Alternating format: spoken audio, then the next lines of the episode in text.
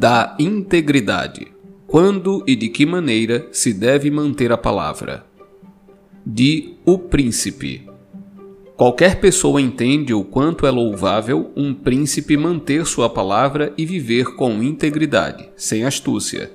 A experiência, no entanto, nos mostra que existiram príncipes e governantes que fizeram grandes obras, mas que davam uma importância mínima ao cumprimento de suas promessas usando da astúcia, transformaram a mente das pessoas e, com isso, superaram, enfim, aquelas que se mantiveram íntegras e leais. A primeira coisa que o príncipe precisa saber é que há duas formas de luta, uma pelas leis, outra pela força. A primeira é a mais apropriada aos seres humanos, a segunda aos animais. Contudo, como a primeira muitas vezes não é suficiente, em inúmeras circunstâncias o príncipe terá de recorrer à segunda. Em função disso, é fundamental que ele saiba empregar de maneira conveniente tanto o método do homem quanto o do animal. Isso não deveria ser desconhecido, pois foi ensinado veladamente aos príncipes por autores da antiguidade, que descreveram como Aquiles e outros heróis eternos foram entregues ao centauro Quiron, meio homem, meio animal, para serem criados e dele receberam educação em sua disciplina. Ter um preceptor meio homem e meio animal só pode significar que um príncipe, para ter a virtude e a grandeza de um herói, deve aprender a fazer uso tanto da natureza do homem quanto da natureza do animal. Uma sem a outra é a origem do desequilíbrio e da instabilidade. Portanto, sendo obrigado a utilizar da natureza do animal, o príncipe deve adotar as qualidades da raposa e do leão.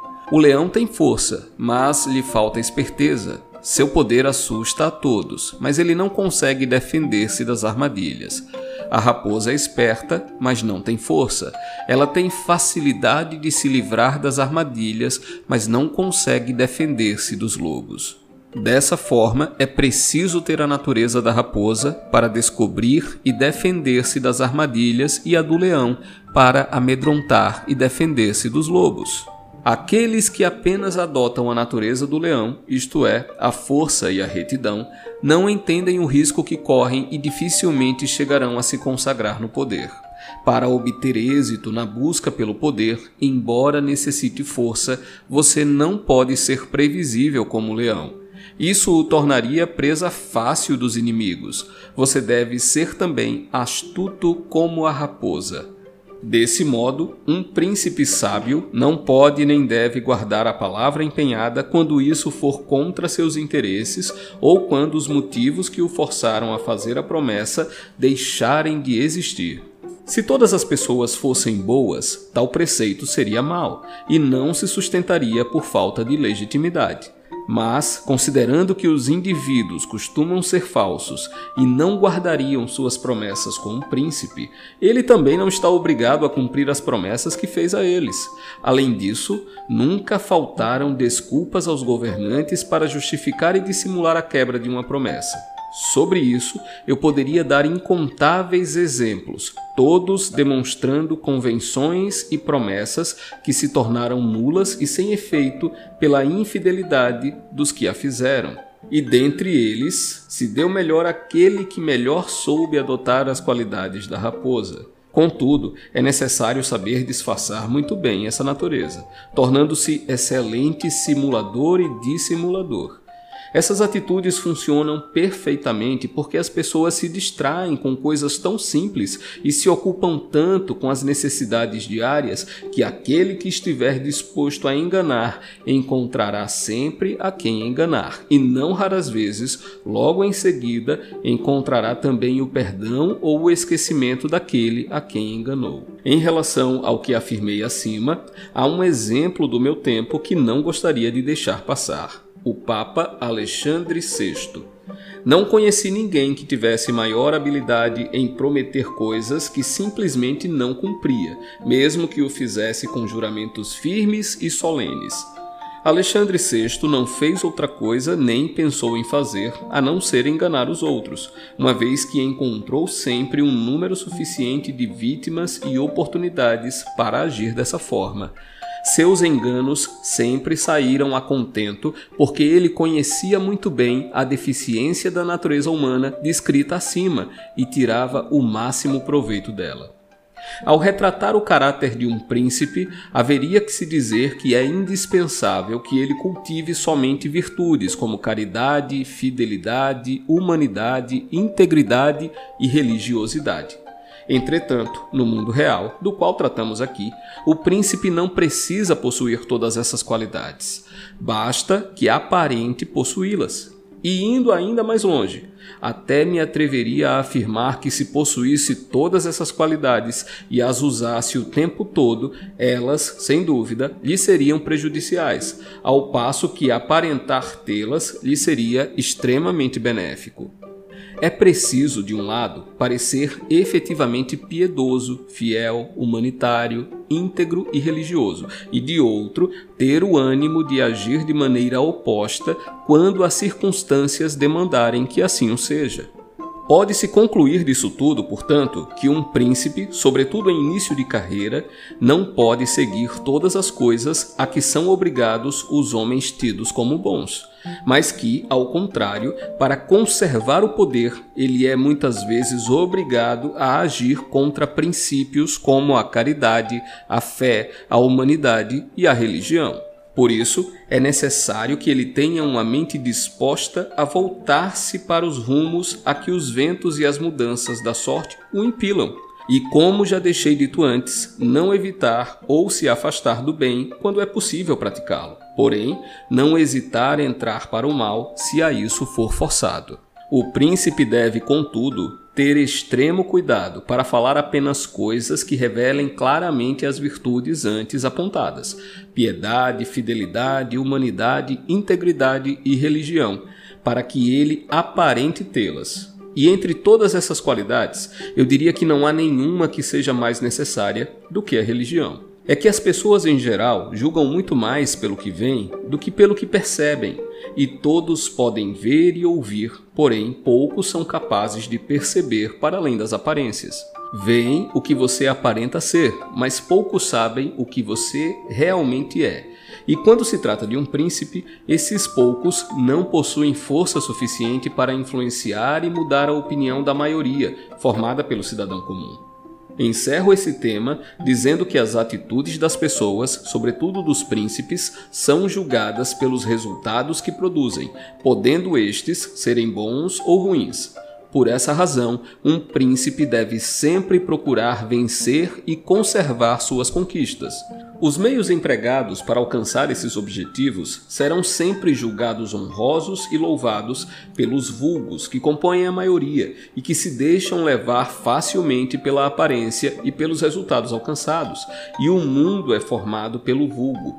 Sendo assim, não haverá lugar para a opinião da minoria se o vulgo tiver uma base segura onde se apoiar, mesmo que essa base seja feita de aparências. Por isso, é preciso, como já disse, que toda pessoa compreenda essas coisas e entenda como elas funcionam de fato, e assim possa precaver-se de cair ela própria num universo de ilusões e aparências similar ao do vulgo. Maquiavel Capítulo 18 De que maneira devem os príncipes guardar a fé na palavra empenhada? Análise As palavras costumam nos confundir mais do que esclarecer. Na verdade, elas não passam de uma ferramenta de comunicação externa. Raras vezes revelam o que de fato está escondido dentro das pessoas. Com facilidade, elas podem ser usadas para nos bajular, enganar, persuadir e manipular. A maioria de nós está em constante busca, tentando ser isto ou aquilo, alcançar determinado objetivo, conquistar um tipo de situação, evitar outro e assim por diante. Ao longo deste processo, aprendemos que a clareza e a transparência podem revelar fraquezas e vulnerabilidades, ou ainda despertar a mesquinharia, a inveja ou a ganância dos demais. Por isso, muitas vezes evitamos nos abrir completamente.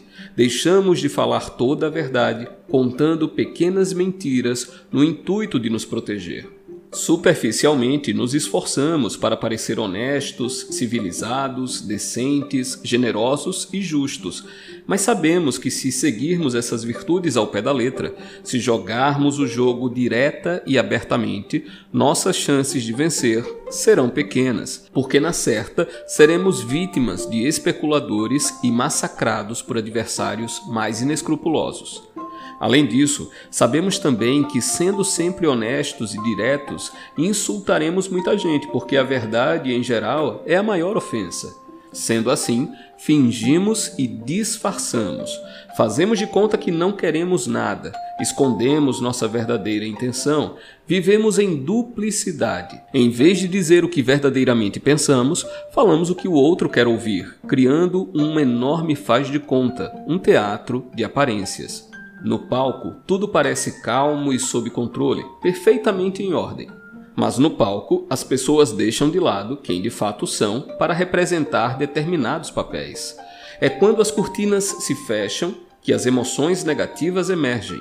Na escuridão dos bastidores é onde os dramas são armados e a ganância, a inveja, o ódio e o desejo de domínio e manipulação reinam quase absolutas.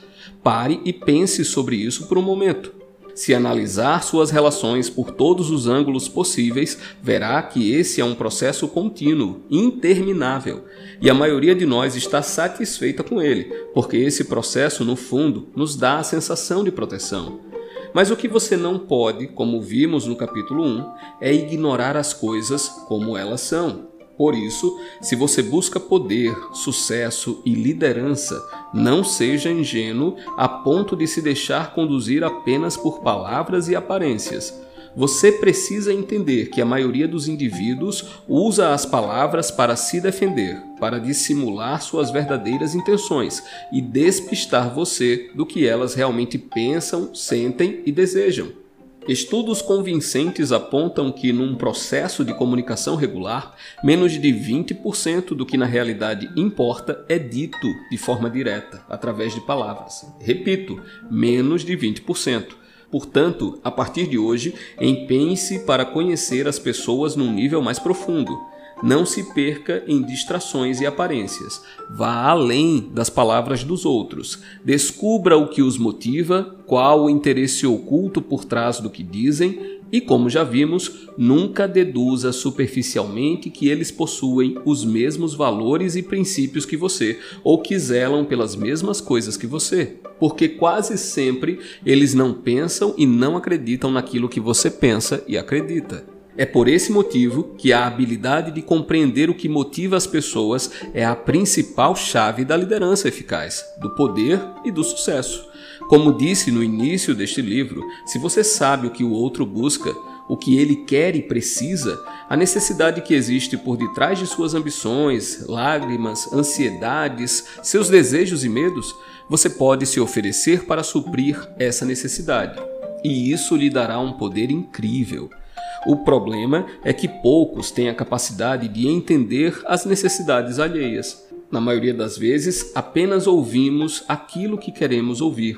Nossa mente está confinada a um canal pequeno e estreito, no qual ela projeta nossos próprios desejos através do que ouvimos. Temos uma ideia em nossa cabeça e adequamos tudo a essa ideia.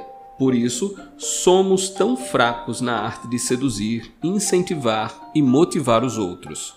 Desse modo, se posso lhe sugerir algo, saia um pouco da sua cabeça, se desapegue por instantes das suas ideias e dos seus sonhos, das suas necessidades e obsessões pessoais e mergulhe na mente das pessoas à sua volta. Procure enxergar a interioridade delas e ir além do que elas dizem entender e transcender o desejo vago e raso que elas manifestam. Investigue a compulsão por detrás de suas ações superficiais. Descubra o que elas realmente querem e ajude-as a conquistá-lo. Se você fizer isso, obterá tudo o que quiser e muito mais. Mas não espere. Comece a colocar essa estratégia em prática hoje mesmo e observe como, com o tempo, você fará progressos tremendos na arte da persuasão e da influência.